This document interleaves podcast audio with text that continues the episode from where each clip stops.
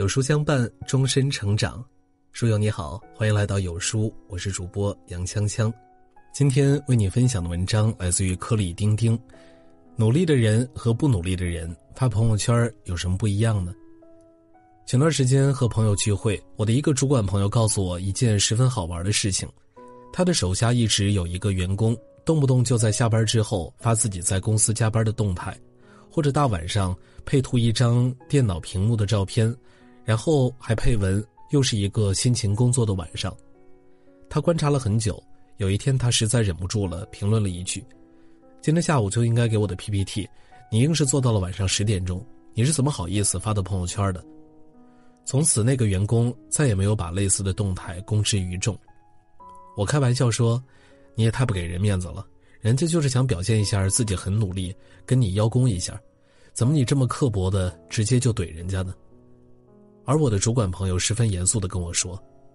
这个人的工作量和别人都是差不多的，别人三小时就可以做好的事情，这个人需要花一天，甚至还要在朋友圈晒自己的努力动态，这不就是不以此为耻，反以此为荣吗？”他这么一说，我突然想到了我身边也有很多这样的人，我隔三差五就可以看到他们晒吃健身沙拉的动态，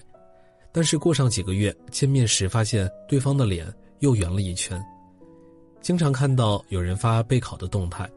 但是好像每一年这个人都在考一样的证书。朋友圈永远都可以看到这个人在辛勤的工作，但是好几年过去了，这个人还是在做最基础的工作。如果这些晒出来的努力都是真实的努力，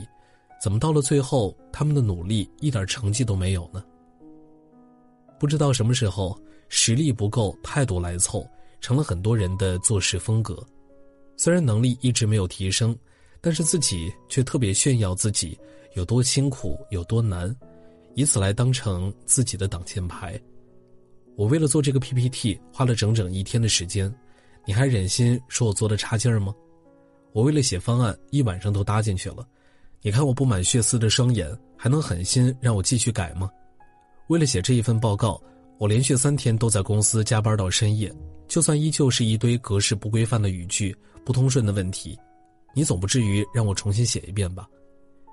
这种心态说白了就是形式主义，说更直白一点就是卖惨。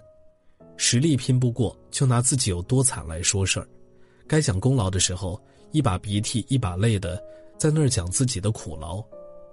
我不否认他们或许真的很惨和辛苦，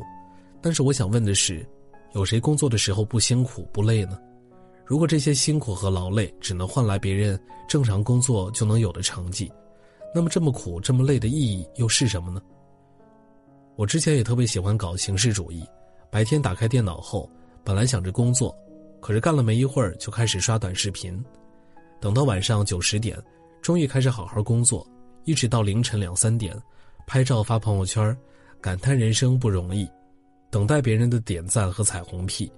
可结果呢？第二天一看，工作做得乱七八糟，自己都不满意，根本没有办法给领导看。我和身边很多人的这些亲身经历，充分证明了一件事儿：当你真正想做成一件事情的时候，最好不要在刚开始做这件事情的时候就大张旗鼓公之于众，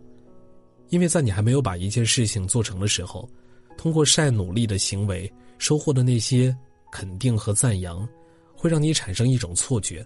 那就是这个事情我已经做成了。比如说，当你坐在图书馆，并且发了一个有关学习的朋友圈之后，你会发现，接下来整整一两个小时，你都是没有办法认真沉浸进去学习的。你会隔三差五的点开朋友圈，看一看有没有人给你点赞和评论，你会回复一些留言，感谢他们对你的肯定和支持，那些加油，一定可以的，相信你没问题的话语。会让你一瞬间觉得，自己已经成功了，自己已经享受到了把这件事做成功之后的快乐和赞美。真正努力的人，恰恰在前期是看不到什么动态的，比如靠着大鱼和达拉崩吧爆火的周深，前期一直在默默的积累着自己的唱功，十七岁就开始在 YY 做网络歌手，考入利沃夫国立音乐学院进修，在被大众熟知之前。他做了整整十多年的积累，而前一阵子因为灵魂拷问出圈的主持人易立竞，在出圈之前也一直默默地从事着深度人物访谈，在部分同行都靠着上综艺制造话题曝光自己的时候，他依旧坚持自我，在这个领域深耕了二十多年。更多人熟知的吕秀才、于恩泰，在《武林外传》爆火之后，默默转投攻读博士学位，拿到了牛津全奖交换名额，靠着《大秦帝国》和《身临其境》中精彩的表演，让更多的观众意识到了他卓越的才华和出众的业务能力。他耐得住寂寞，把全部的精力用在了自我提升的道路上，用十年寒窗无人问的投入和付出，换来了。一举成名天下知的辉煌，他们没有晒努力，他们晒的是成绩，而大众并没有因为他们之前默默积累的沉淀忽视他们，正相反，因为他们晒出的成绩，大众反而给了他们更多的欣赏和认可。现实生活中，大家都是结果向导的人，不会在意你有多么的努力，大家只会衡量最终的结果。如果结果让人难以满意，那么你就算做再多的努力，也没有任何的价值。当然，我也清楚努力的过程十分煎熬，大家也想提高努力的意义和价值，但是不知道如何下手。那么，以下这些建议或许可以帮助到你：一、拆分自己的目标，让计划变得落地可执行。仅仅知道努力是不够的，我们应该清楚要做的事情有哪些关键的环节。我们要知道，我们做成这件事情需要的关键步骤有哪些。当我们面对一个庞杂的任务的时候，就算我们很想努力，也找不到方向。而当我们可以把目标细化到一个个步骤的时候，我们就可以有更多的自信和动力，去逐个击破困扰我们的障碍。二，对完成每一个目标进行及时反馈。无效的努力仅仅会关注这件事儿我有没有做。但是有效的努力是时刻提醒自己，这件事儿我做的够不够好。我们要做的事情绝对不只简单的去完成某件事儿，单纯的执行并不会给我们多大的提升。能帮助到我们的是，我们每次完成一个目标之后，反过头来检验这个成绩，我有没有实现我的目标呢？还有没有别的方法可以把这件事情做得更好呢？三，得到正向反馈之后。持续推进深耕这个领域，把这件事情做到极致。当你检验完自己的努力真的有效之后，就要持续投入时间和精力，在这个领域当中深耕，直到把你的行为变成一种建立在深厚经验上的条件反射和本能。就好像学霸和普通学生的差别，就在于拿到题目之后，普通学生还在一遍遍读题，而学霸已经本能的。锁定了解答的思路和步骤。